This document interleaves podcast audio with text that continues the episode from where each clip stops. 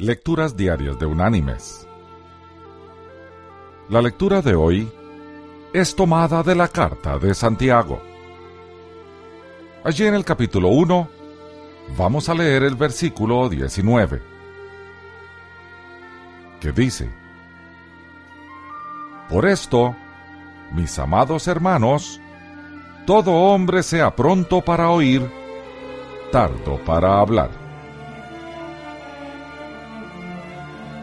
Y la reflexión de este día se llama Amor es escuchar.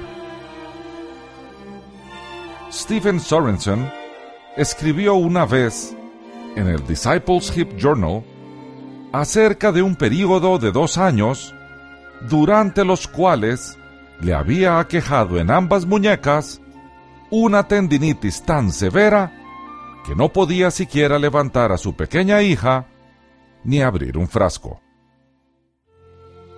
En esa misma época, Stephen estaba intentando hacer remodelaciones en su casa. Guillermo, un músico militar retirado, vino en su ayuda. Sorenson escribió, Guillermo venía a casa día tras día. Desenterró nuestro tanque séptico, cortó árboles enfermos y simplemente pasó un tiempo con nosotros.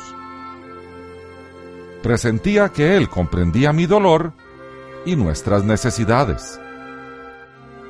Una tarde, mientras él y yo paseábamos y conversábamos por el bosque, descubrí el porqué. Guillermo había vivido la mayor parte de su vida para la música, pero se le desarrolló un devastador problema de oído, impidiéndole escuchar música de cualquier tipo. Como resultado, más que sentir rechazo por mi problema, Guillermo se sintió identificado conmigo por nuestra causa común. Y antes que se separaran nuestros caminos, tuve la oportunidad de hablarle de Jesús y de lo que Él había hecho por nosotros.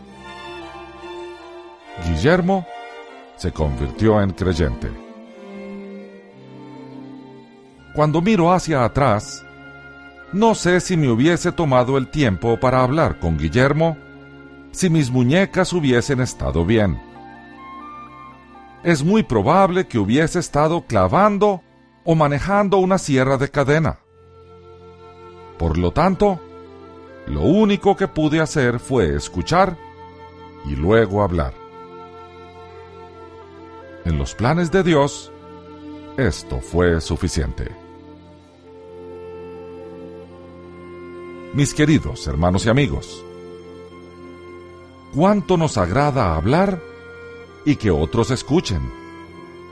Lo que es más, cuánto nos agrada hablar y nosotros escucharnos. El reto es escuchar a los demás y hablar oportunamente. Solamente cuando nuestras palabras pueden edificar a otros. Dicho de otra manera, cuando amemos a través de nuestra conversación. Que Dios te bendiga